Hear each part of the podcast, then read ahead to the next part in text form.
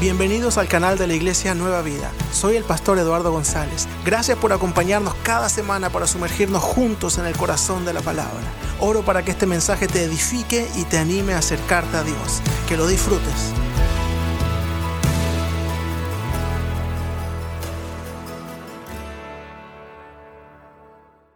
Estamos en nuestra serie de las parábolas y los milagros de Jesús.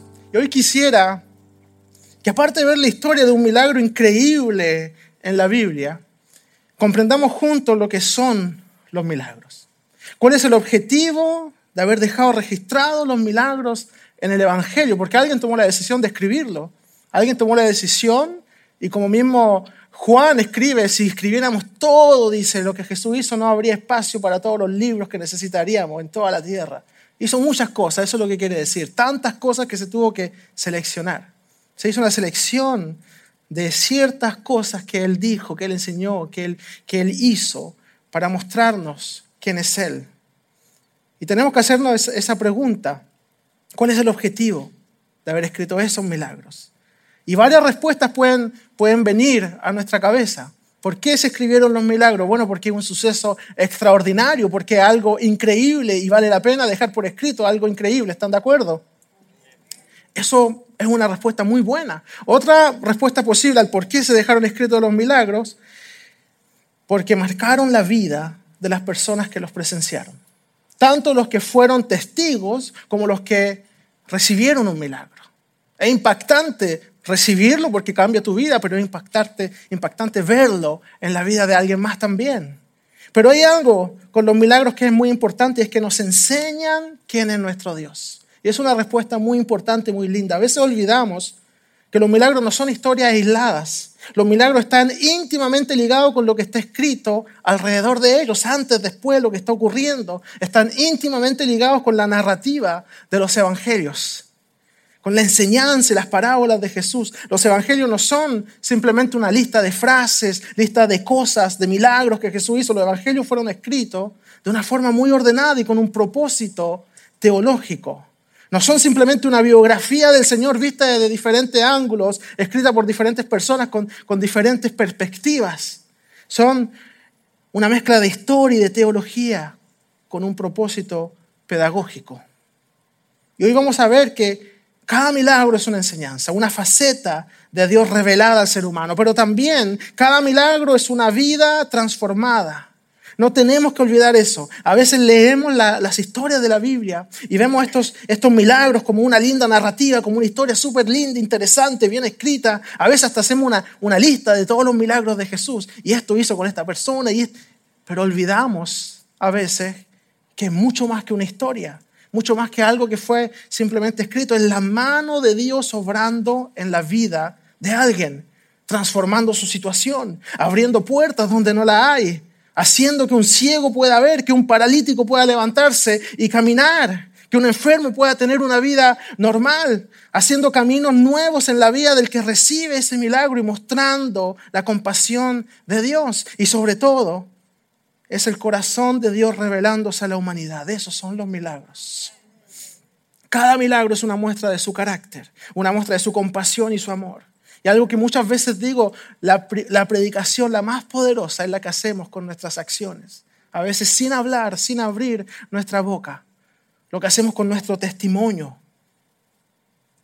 Cada milagro muestra quién es Dios. Cada milagro. Nosotros mostramos su amor ayudando a alguien que necesita ayuda, brindando ayuda. Cuando amamos a alguien, consolándolo, acompañándolo, Estamos predicando del amor de Dios. Cuando Jesús hace milagros, está revelando quién es Dios. Los milagros es Jesús predicando con acciones concretas. Es Jesús haciendo lo que Él enseña. Porque el más grande de los maestros es Él. Y Él nos enseña poniéndose Él mismo como ejemplo. Jesús enseña que hay que perdonar. En la cruz Él dice, Padre, perdónalos porque no saben lo que hacen, hablando de los que lo están asesinando. Enseña que hay que ser generoso, alimenta a miles de personas. Enseña que, que Dios conoce todas nuestras necesidades, responde a las súplicas de la gente, responde a las oraciones. Nuestro Dios nos enseña con el ejemplo. Y esos son los milagros, ejemplos de su amor, ejemplos de respuestas a las oraciones de la gente. Porque recuerde también que los milagros muchas veces son una respuesta a una súplica. Los milagros son la respuesta a un corazón que se humilla ante Dios, reconociendo su necesidad y pidiendo ayuda. Pero hay algo más que quiero que entienda. Los milagros también son una muestra de lo que es vivir en el reino de Dios.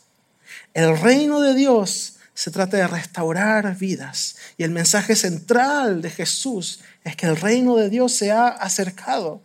Eso es lo que predica Jesús. Nuestro mundo necesita a Dios, necesita entender cómo es su amor y lo que es vivir en el reino de Dios, porque por donde miramos podemos ver a un mundo roto, relaciones rotas, matrimonios rotos, familias divididas, amistades deshechas, personas enfermas. Estamos rodeados de un mundo roto que necesita ser restaurado por el Señor. Estamos rodeados de un mundo muerto que necesita la vida que Jesús le quiere dar. Un mundo corrupto e injusto que necesita conocer el amor y la justicia de Dios. Y de eso se trata el reino de Dios. La enseñanza y la vida misma de Jesús es una predicación de esperanza para todos los quebrantados. Los que piensan que ya no hay esperanza, Jesús es nuestra esperanza y viene predicando que el reino de Dios se ha acercado, restaurando vida, consolando al angustiado, sanando al enfermo, libertando al cautivo, porque el reino de Dios se trata de restaurar su creación, dar libertad al cautivo y dar vida en abundancia. Eso es el reino de Dios. Alguien debiera decir amén.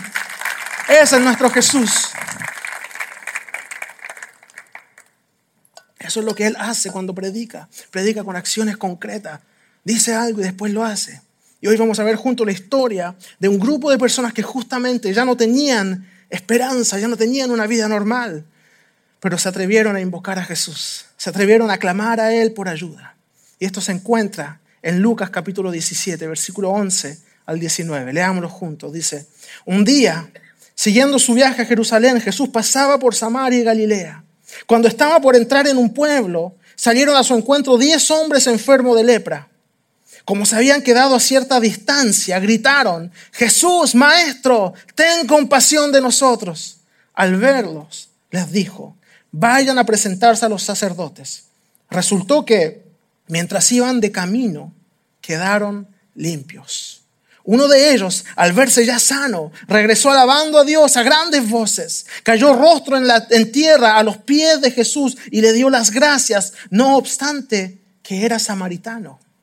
¿Acaso no quedaron limpios los diez? preguntó Jesús. ¿Dónde están los otros nueve? No hubo ninguno que regresara a dar gloria a Dios, excepto este extranjero. Levántate y vete, dijo al hombre, tu fe te ha salvado.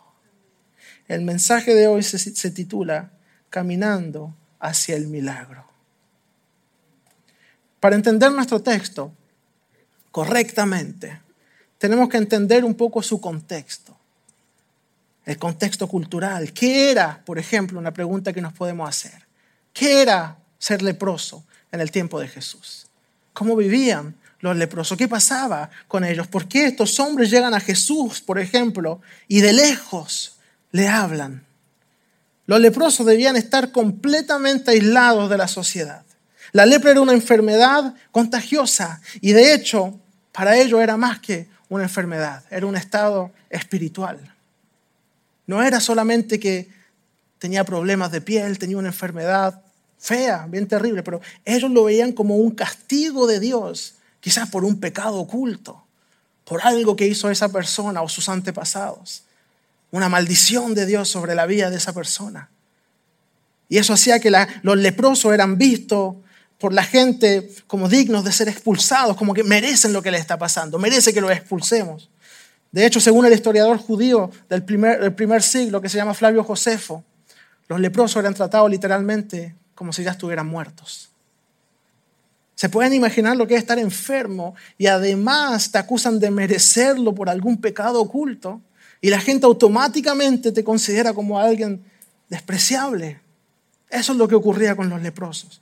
Y si por alguna razón la lepra desaparecía, si el, leproso, eh, si el leproso era sano, debía presentarse a un sacerdote para que lo revise. para que revisara si estaba realmente sano o si todavía estaba enfermo. Y si él lo declaraba sano, tenía que ofrecer ofrenda, un sacrificio ritual en el templo para ser perdonado y aceptado nuevamente en medio del pueblo. Así es como pasaba. Pero aquí vemos que los leprosos se atreven a venir a Jesús, a acercarse a Jesús. Y una de las razones por las que se acercan a Él es porque saben que es una persona accesible. Jesús está cerca de la gente, quiere ayudar a la gente porque Jesús ama a la gente. Y hoy, dos mil años más tarde, no hay absolutamente ninguna razón para que tú pienses que Jesús ha cambiado, que no quiere ayudarte, que Jesús no es accesible o no quiere escucharte. Al contrario, Jesús sigue siendo el mismo Dios de amor que al, al caminar por las calles de Galilea era accesible y quería estar cerca de la gente. Ese es nuestro Jesús y sigue siendo el mismo hoy. Quiere escucharte, quiere estar cerca tuyo. Y también estos hombres se acercan a Él, muy probablemente porque saben que Él puede hacer algo por ellos. Él es diferente a los demás. Él hace milagros y se preocupa realmente por la gente. Él hace cosas que son hasta impensables. Sana personas el sábado, día de reposo, donde se supone que no pueden hacer nada. Él dice, más importante que el sábado son las personas que necesitan ser sanadas. Porque él sanaba a alguien un día sábado y los religiosos se enojaban. Y en vez de, de, de estar contentos de ver la vida de una persona transformada, le decían, ¿cómo se te ocurre sanar un sábado? ¿Cómo se te ocurre decirle que tome su cama y camine a un hombre que no ha caminado en años? Y el hombre lo hizo, se levantó y caminó. Pero ellos se enojaban porque hizo algo que no podía hacer el sábado. Su corazón endurecido, ya no sentía, no tenía compasión por la gente. Y Jesús decía, más importante que el sábado son las personas que necesitan ser sanadas. Más importante que cualquier regla religiosa o costumbre es el ser humano que necesita desesperadamente acercarse a Dios. Rápidamente la gente se da cuenta que a Jesús no le interesan los protocolos, las reglas, las costumbres, todo lo que ellos tienen. Lo que a Él le interesa es acercarse a la gente, llegar al corazón de las personas que lo necesitan. Lo que le interesa hoy es acercarse a ti tocar tu corazón, renovar tus fuerzas, abrir tus ojos para que dejes de ver eh, fijamente las puertas cerradas y veas todas las puertas abiertas que Él tiene para ti. Para que dejes de ver tu problema, tu enfermedad, tu angustia, tu situación y veas su poder, su mano poderosa, obrando en tu vida, transformando tu situación, transformando tu destino, porque ese es nuestro Dios, un Dios que transforma los destinos y Él está contigo. Ese es nuestro Dios. Y estos leprosos solo podían ver puertas cerradas, fracaso, angustia, injusticia, soledad. Quizá hay personas aquí que se sienten así, derrotadas, angustiadas, solas, que se han aislado de los demás, que piensan que tienen que permanecer a una cierta distancia de Dios o de la iglesia, piensan que han sido, que han ido demasiado lejos como para que Dios los pueda transformar o los quiera escuchar o perdonar nuevamente. Piensan que están tan lejos en su dolor, en su pecado, en sus errores, en su angustia, que nada ni nadie los puede sacar de ahí.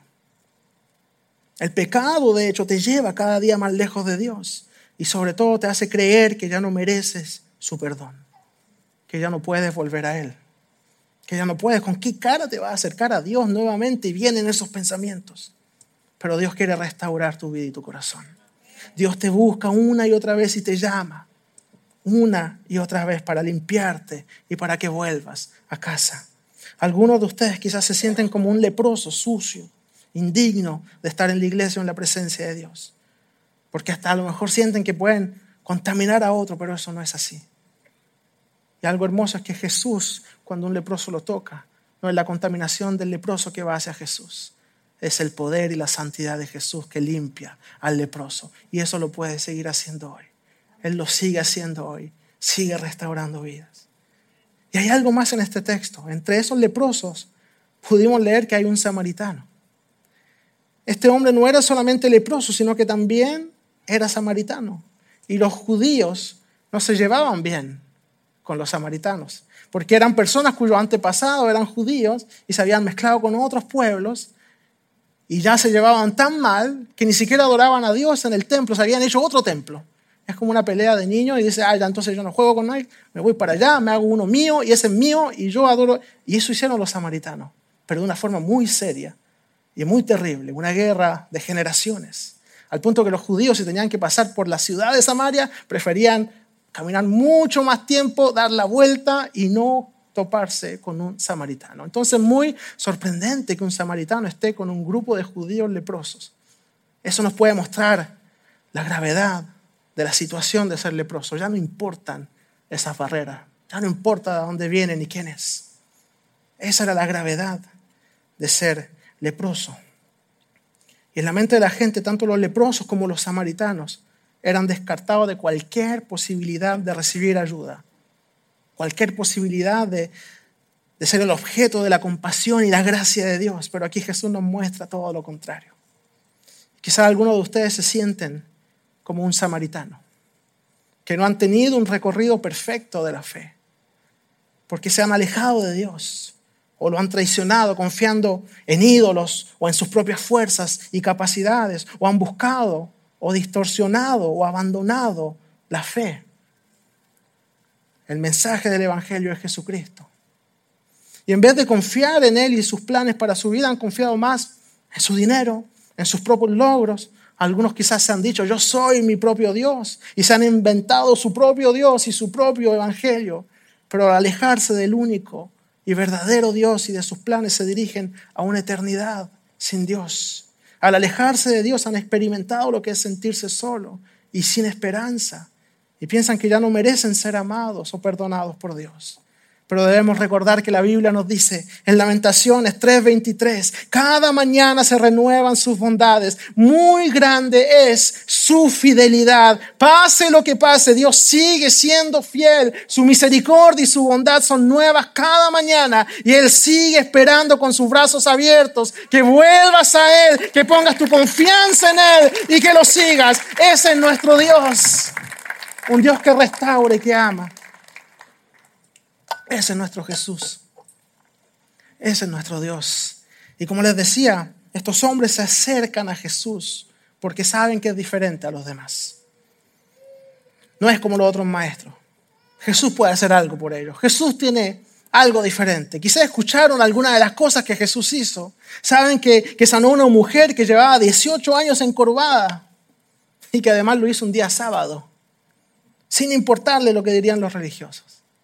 A lo mejor escucharon hablar de cuando Jesús calmó la tormenta, o cuando sanó un niño epiléptico, o tal vez oyeron la vez que alimentó a miles de personas con unos pocos pedazos de panes y de peces, y tenían esperanza que podía hacer algo por ellos también. Pero quizá hay personas aquí que dicen, pero yo no logro tener fe. No logro creer que mi situación puede cambiar. Ya llevo mucho tiempo así, no logro creer y confiar en Dios. No veo una salida, ni siquiera en Dios. Las personas que han recibido un milagro en la Biblia muchas veces se sentían así también. Algunos no podían tener fe. Pienso, por ejemplo, en el padre cuyo hijo no pudo ser sanado por los discípulos y le dice a Jesús, si puedes hacer algo, Marcos 9:22, ten compasión de nosotros y ayúdanos. Y Jesús le dice, ¿cómo que si puedo? Para el que cree todo es posible. Y después el hombre le dice, sí creo, ayúdame en mi falta de fe. Es una frase un poco extraña, ¿no? Si creo, ayúdame en mi falta de fe. ¿Cree o no cree? Si creo, ayúdame, Señor, a creer. Nuestro corazón muchas veces tiene ese serio problema, esa seria confusión. Si creo, pero no puedo. Tenemos razones para creer, pero buscamos excusas para dudar. A él le costaba creer, pero igual Jesús hizo el milagro. El milagro no dependió de la fe de este hombre, sino del amor de Jesús, de su voluntad, de su deseo de hacer el milagro y sanar a su hijo. Jesús puede cambiar destinos eternos, puede cambiar toda situación. Así que atrévete a creer y a confiar en Él. Atrévete a creer que sus promesas son eternas y que las tormentas son pasajeras. Su amor, su poder, su bondad siempre están contigo. Quizá algunos necesitan pedirle a Jesús que lo ayude en su incredulidad. Atravesar una tormenta en un momento es un momento muy difícil. Atravesar un, duelo, un momento de angustia es terrible, pero hacerlo sin fe y sin esperanza es peor. Sin Dios es peor. Tal vez has dejado de creer que Jesús puede realmente transformar tu vida, que Él puede realmente eh, escuchar tu oración y que realmente se preocupa por ti, que está contigo, que te ama, que te cuida, que te quiere guiar, que quiere, que quiere hablarte a través de su palabra, mismo cuando, cuando tu mundo se derrumba, que te quiere escuchar cuando tú oras, mismo cuando ya no tienes palabras para orar. Pidámosle cada día a Dios que aumente nuestra fe y nuestro amor por Él. Y que esa fe y esperanza que tenemos en Él nunca dependa de lo que vemos con nuestros ojos, porque nuestra visión es limitada. Nuestro Dios ve mucho más allá de lo que nosotros podemos ver. Nosotros tenemos una visión limitada. Y se los digo yo, que tengo una visión bien limitada, sinceramente. Pero el Señor ve mucho más allá. Él ve cosas que nosotros no podemos ver, que nuestros ojos no pueden ver. Por lo tanto, digamos y creamos lo que dice el Salmo 37, versículo 5. Encomienda al Señor tu camino, confía en Él y Él actuará. Si usted lo cree, puede darle un fuerte aplauso a nuestro Dios, que es aquel que actuará. Él es nuestro Dios. Quizá hay otros que dicen, yo tengo fe, pero quizá esa fe no está puesta en el lugar correcto. No pongamos nuestra fe en el lugar equivocado. A veces ponemos nuestra fe en cosas que, que hasta parecieran espirituales. Ponemos nuestra fe en nuestra oración, por ejemplo, o en nuestra forma de orar. Es que me puse de rodillas. Dios me tiene que escuchar. Dios tiene que hacer lo que yo le pedí, como yo se lo pedí. Estaba, me dolían las rodillas. ¿Cómo no me va a escuchar el Señor? Y uno pone su fe en eso. O porque oré fuerte, tan fuerte que seguro llegó hasta el cielo, palabra por palabra, todo se escuchó. Mismo cuando te sientes débil, cuando estás en una camilla, en el hospital, cuando ya no tienes palabras, Dios te escucha ahí donde tú estás, con la fuerza que tú tengas. En su amor y misericordia, Él escuchará tu clamor, te acompañará en todo tiempo y te responderá. Ese es nuestro Dios. A veces ponemos nuestra fe también, es extraño decirlo, pero nuestra fe en nuestra fe. O sea, Dios lo tiene que hacer porque yo tengo fe, porque yo creo, porque yo lo voy a ordenar o porque yo voy a decirlo con ciertas palabras. Soberano hay uno solo y es nuestro Dios, no nosotros. Seamos humildes en nuestra oración y sometámonos a su voluntad. Y eso es algo difícil de hacer. Pero tenemos que tomar el ejemplo de Jesús en Getsemaní, que dijo que no sea mi voluntad, sino la tuya, poco tiempo antes de ser crucificado. No la mía, no mi voluntad la tuya. Tomemos ejemplo de Santiago 4:15. Si el Señor quiere, viviremos y haremos esto o aquello. Oremos con fe, pero puesta en Dios. A veces ponemos nuestra fe en nuestras palabras o formulaciones, porque lo que digo es bonito o le voy a inspirar lástima al Señor. No importa nuestro nivel de educación o de vocabulario, Dios escucha las oraciones más simples del corazón, mismo las oraciones silenciosas que no tienen palabra que es solamente tu corazón expresándose al Señor, a tu Creador. Dios escucha la oración de un niño, las oraciones de un padre que clama por su hijo y de un hijo que clama por sus padres. Nuestra fe debe estar puesta en Cristo, recordando siempre que Él tiene la autoridad de un rey y la compasión de un buen pastor. Ese es nuestro Dios. Y a veces el milagro no es lo que uno piensa no es lo que uno quiere. A veces no es una sanidad. A veces el milagro es un enfermo que le entrega su vida a Cristo y que mismo si su enfermedad se lo llega a llevar, parte con la promesa de Jesús que dice, yo soy la resurrección y la vida, el que cree en mí, aunque esté muerto, vivirá. A veces el milagro es su iglesia acompañando al que sufra hasta el último respiro, llevándolo a los pies de Cristo. El ser humano es frágil en este mundo imperfecto, pero en Cristo tenemos esperanza. En Cristo no nos podemos perder. La Biblia nos muestra la autoridad de Jesús cuando Él calma la tormenta, sana a los enfermos, perdona pecados, resucita a los muertos y nos muestra también su compasión en su texto, en un texto como Mateo 9:36. Dice, al ver la multitud tuvo compasión de ellas porque estaban agobiadas y desamparadas como ovejas sin pastor. Aquí la palabra compasión es una palabra en griego que compasión es poco para explicar lo que Jesús estaba sintiendo en ese momento. Es en otros lugares de la Biblia se, traduce como entrañas o intestinos. Jesús fue profundamente conmovido, en lo más profundo de su ser, conmovido hasta, hasta sus entrañas al ver a la gente agobiada y desamparada. Dios se apiada de ti cuando estás agobiado y desamparado. Dios se apiada de ti cuando sientes dolor, cuando sientes que tu tormenta es demasiado grande para ti. Dios tiene compasión de ti en medio de tu dolor. Dios quiere ser tu reposo. Por eso Jesús dice en Mateo 11, 28, vengan a mí todos los que están cansados y agobiados, yo los haré descansar. Esas son las promesas del Señor. Nuestro Dios nos ayuda a resistir en los momentos de angustia, porque Él mismo siente esa angustia con nosotros. En su libro La teología del dolor de Dios, el teólogo japonés Kazo Kitamori escribe, Dios que siente dolor es el Dios que resuelve nuestro dolor humano haciendo lo suyo. Jesucristo es el Señor que sana nuestras heridas humanas haciendo las suyas.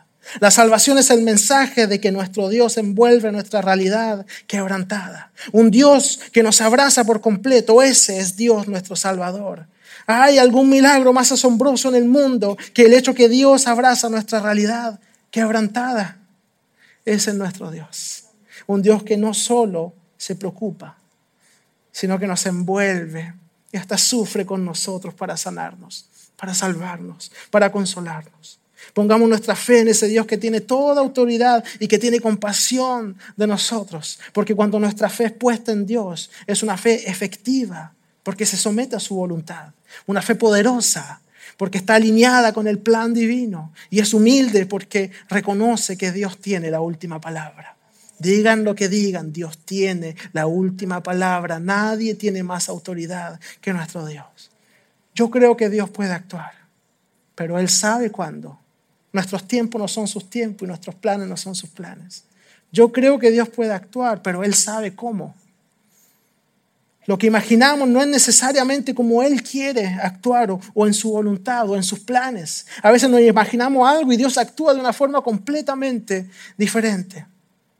Y tenemos un ejemplo muy claro en la Biblia, Segunda de Reyes, capítulo 5, versículo 9 al 11. Hay un hombre llamado Naamán que está también enfermo de lepra y escuchó hablar de un hombre, un profeta de Dios llamado Eliseo, que hace cosas increíbles y hace milagros y él tiene fe que si va ese hombre Dios lo puede sanar.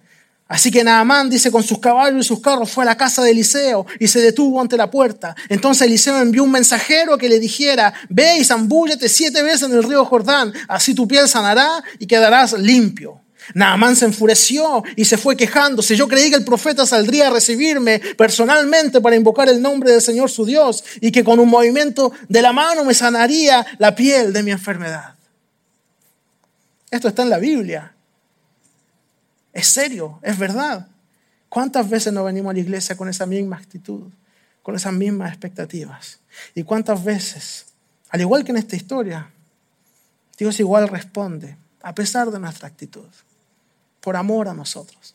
No por una fórmula que funcionó, no porque gritamos, no porque, porque Él nos ama, porque Él escucha nuestro clamor. Muchas veces Dios actúa en la simplicidad de tu vida cotidiana en la simplicidad de una palabra de aliento, en la simplicidad de una oración hecha de todo corazón, con humildad y sometiéndose a la voluntad de Dios.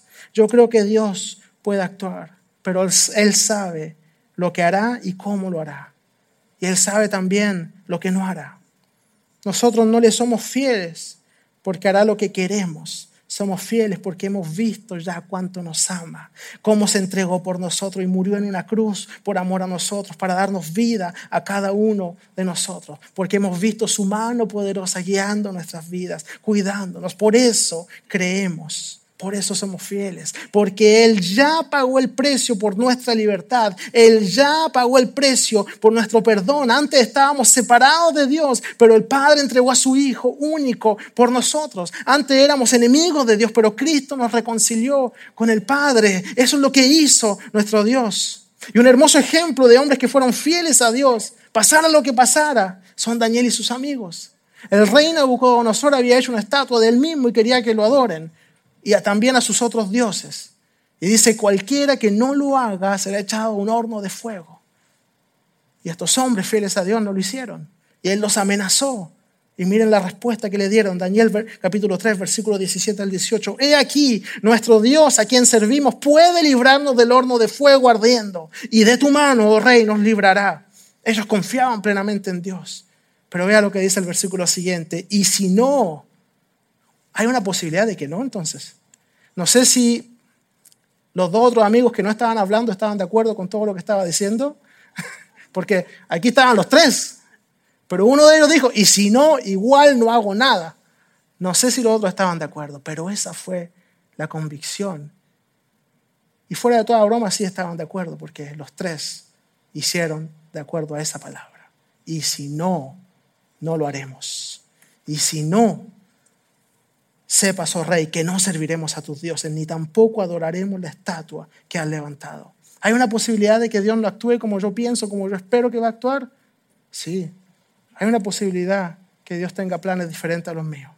Pero tal como dice la Biblia, Él nunca te dejará nunca te abandonará. A los que aman al Señor, todas las cosas ayudan a bien. El que cree en Cristo, aunque esté muerto, vivirá. Si crees en Cristo, no puedes perder. Puedes estar en el peor momento de tu vida, pero jamás estarás solo. Él estará contigo. Su bar y su callado te infundirán aliento, porque Él es tu buen pastor. Pon tu fe en Él y Él siempre te sostendrá y siempre te cuidará. Una fe débil, una fe poco efectiva, puesta en el lugar equivocado, también es una fe arrogante, una fe que terminará frustrada porque Dios no siempre actuará como tú quieres. Amar a Dios y serle fiel es una respuesta a su amor, a lo que Él ya hizo. El primero y más grande de todos los milagros es un, un pecador que viene a los pies de Cristo, se arrepiente y es perdonado y librado de su pasado.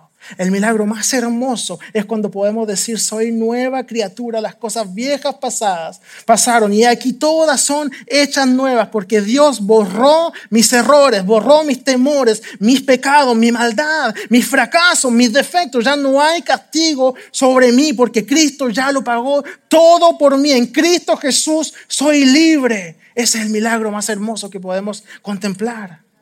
Si tu fe depende de que Dios actúe como tú quieres, no estás siendo fiel a Dios porque lo amas. Estás siendo fiel a Dios porque estás necesitando, esperando algo de Él. Muchos judíos en el, templo, en el tiempo de Jesús esperaban a un Mesías guerrero que iba a darles libertad, que iba a guerrear, que iba a tomar una espada, que iba a luchar. Y cuando Jesús entra a Jerusalén, lo reciben como ese rey, como ese Mesías, descendiente de David. Le dicen, Osana, Osana al rey, al, que viene en el nombre del Señor. Un descendiente de David ha llegado y estaban felices. Bendito el reino de nuestro padre David. Y le gritaban y lo celebraban y estaban felices. Pero Jesús les dice después, mi reino no es de este mundo. Él no vino a hacer lo que ellos pensaban. Él no vino a hacer las cosas según sus planes. Y en su frustración, en su ira de no obtener lo que ellos querían de Jesús, al no ver a Jesús actuar como ellos querían, no tomar ese trono que ellos querían darle, apenas unos días más tarde convirtieron esos gritos de júbilo en gritos de odio que decían, crucifícalo. Asimismo nosotros, si ponemos nuestra fe en el lugar equivocado, en nuestras propias convicciones, en nuestros planes, si tratamos de hacer encajar esos planes en el plan de Dios y tratamos de hacer que Dios haga lo que nosotros queremos, nuestros gritos de júbilo hacia Dios se transformarán rápidamente en derrota, en decepción, en tristeza y en gritos de llanto. Nuestra fe debe ser puesta en Dios, en su palabra, en su promesa, en sus planes y en su voluntad para nuestras vidas. Y volviendo a nuestro texto de los leprosos, ellos no fueron sanos en el momento que hablaron con Jesús. Ellos fueron limpios cuando obedecieron. Jesús les ordenó que fueran a presentarse al templo, dice la Biblia. Los leprosos solamente iban a presentarse cuando veían que se estaban mejorando, cuando veían que ya estaban bien. Pero Jesús hace lo contrario. Les pide que actúen como si ya están sanos, aunque ellos no lo pueden ver, aunque ellos todavía no están sanos. Lo que tenían que hacer era confiar en Él y obedecer, y eso es lo que nosotros tenemos que hacer también. Los leprosos quedaron limpios cuando comenzaron a caminar para ir a presentarse a los sacerdotes, obedeciendo al Señor. Mientras iban de camino, quedaron limpios, dice la Biblia, y cada paso que daban lo hacían tomando la decisión de dejar sus dudas atrás. Cada paso era una prueba que creían en Jesús, en su palabra, en lo que le había dicho. Cada paso debía estar lleno de temor, de dudas probablemente, de preguntas. ¿Qué tal si, si era demasiado tarde o si estaba demasiado enfermo? ¿Qué tal si no suplicamos correctamente o si no oramos correctamente? ¿Qué tal si, si no nos acercamos bien a Dios? ¿O qué tal si me faltó fe? ¿Qué tal si no oré bien? Pero mientras iban avanzando, dice la Biblia, cada paso que daban era una prueba que creían en lo que Jesús había dicho. Cada paso era una muestra de fe y de confianza, una muestra de la confianza que tenían en el Señor. Cada paso los acercaba más a su milagro. Y déjame decirte hoy, no te detengas. Cree en Jesús, sigue caminando. Él ve cosas que tú no ves. Síguelo a Él.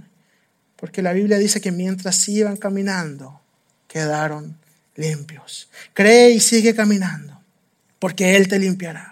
Él te dará la fuerza de seguir. Él te ayudará a superar toda tormenta. Él está contigo en todo momento. Pase lo que pase, nunca te abandonará aunque ande en valle de sombra de muerte. No temeré, no temas ni desmayes, porque tu Dios está contigo. Ese es nuestro Dios. No desmayes y no temas. Sigue avanzando, confiando en sus promesas. Y estos hombres fueron sanos.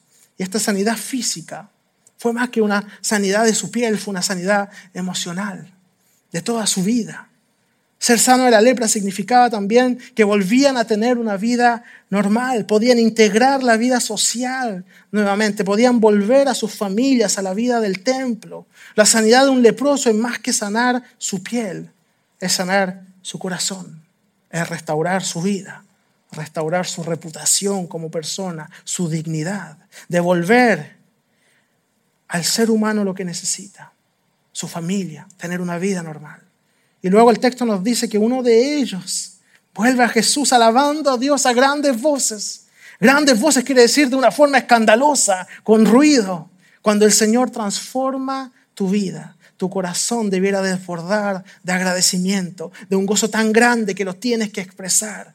Y el texto nos dice que cayó a los pies de Jesús y le dio las gracias. Y aquí Jesús le dice, tu fe te ha salvado.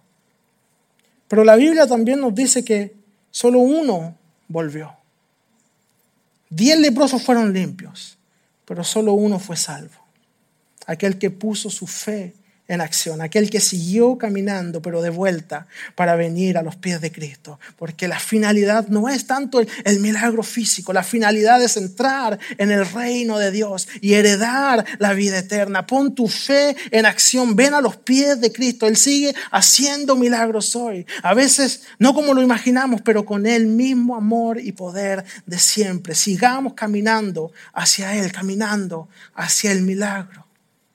En unos instantes vamos a ver un video, un testimonio que nos muestra cómo Dios sigue obrando hoy, sigue haciendo milagros en la vida de los que ponen la confianza y la fe en Él.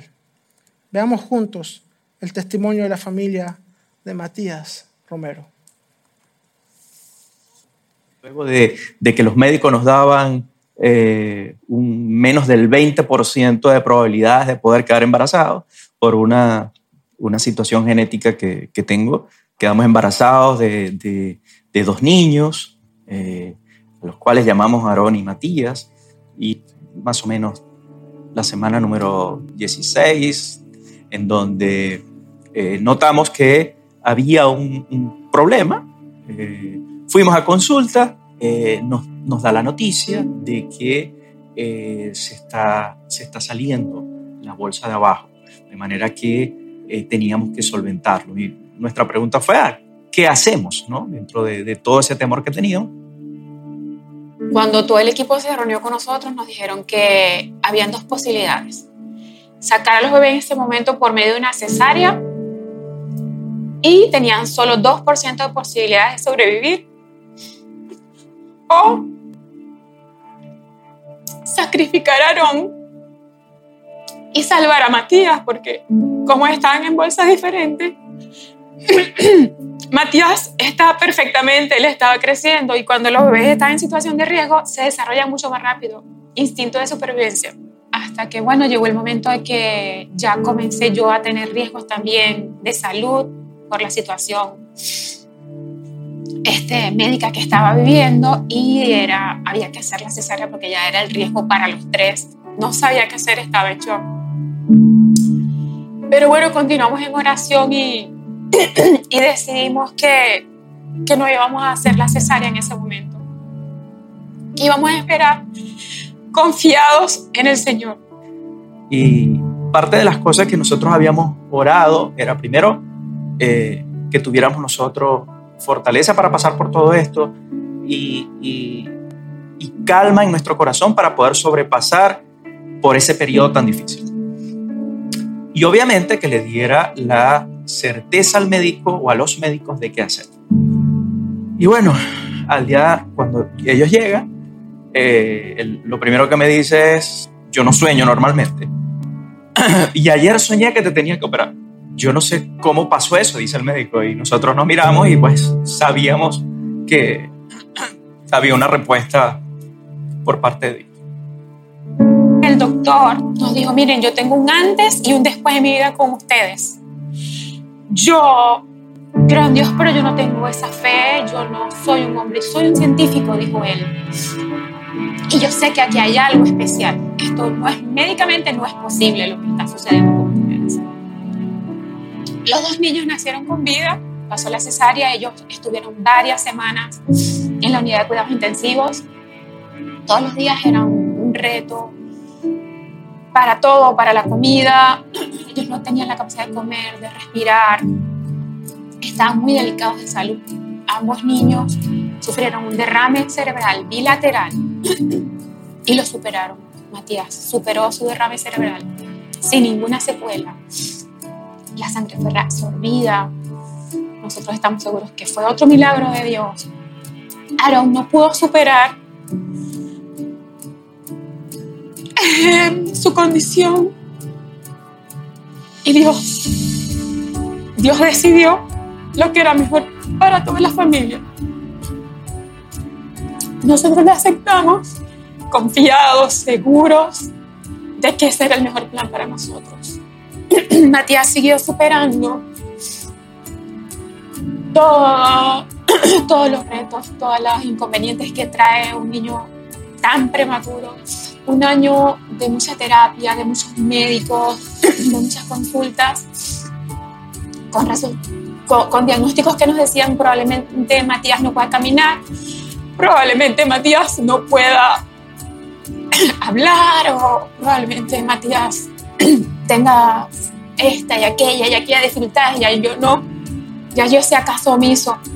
Y hoy por hoy eh, podemos decir orgulloso que Matías es un niño completamente sano y caminó antes del año, que una semana antes del año lo vimos dar sus primeros pasos, que habló, su primera palabra fue amén. Y hoy Matías es un músico, tiene una destreza increíble, camina, corre, puede nadar, monta bicicleta, es un niño perfectamente sano.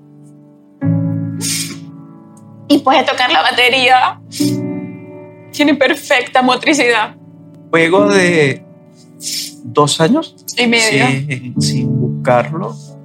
Eh, quedamos embarazados de, de manera natural. De manera natural de Santiago. Después de haber pasado tanta dificultad para poder tener niños, pues eh, Dios nos, nos hace otro regalo.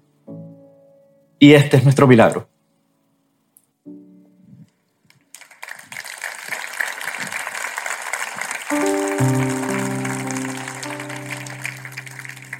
Próximamente estará disponible la historia completa de la familia Romero en nuestras redes sociales. Nuestro Dios sigue actuando, sigue haciendo milagros hoy. Él sigue actuando. Esa historia también puede ser tu historia. Tú también puedes experimentar la mano de Dios en tu vida. Así es nuestro Dios, misericordioso, amoroso, compasivo. Deja que te abrace con su amor. Los que acuden al Señor reciben alivio mismo en momentos de angustia y de incomprensión. Reciben paz mismo en medio de la tormenta, consuelo mismo en el valle de sombra de muerte. No importa tu situación, déjate llenar de paz por el Espíritu Santo. Comienza a confiar en el Señor. Él es quien tiene la última palabra, sea cual sea tu situación. Dios tiene la última palabra. Pon tu fe en Él, cree en Él, tu confianza, ponla en Él y pon tu fe en acción. Jesús tiende la mano a los marginados, a los que nadie quiere ayudar, a los que se sienten solos. Él quiere acompañarte en todo momento.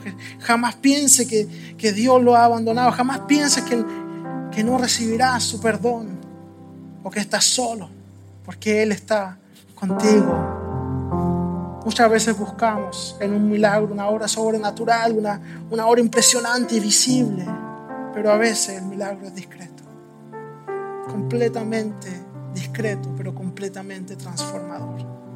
Dios te ha traído hasta aquí hoy.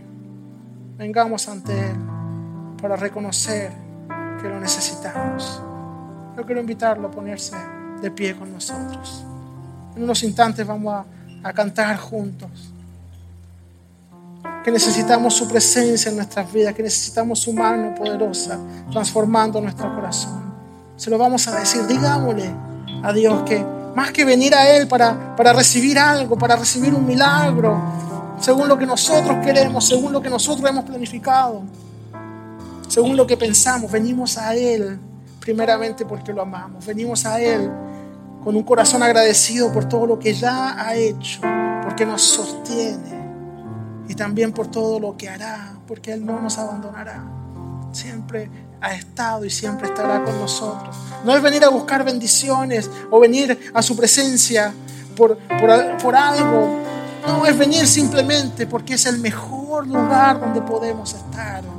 Y aquí nuestro corazón es quebrantado y transformado. Y claro que sí, el Señor derrama su bendición, vida eterna y sigue haciendo milagros. Sigamos los pasos del samaritano en, esta historia y vengamos a Él con un corazón humilde y agradecido.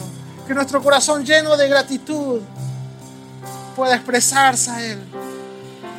Vamos a cantarle juntos. Que nos envuelva con su presencia que no nos queremos ir de su presencia, de su hogar, de su casa.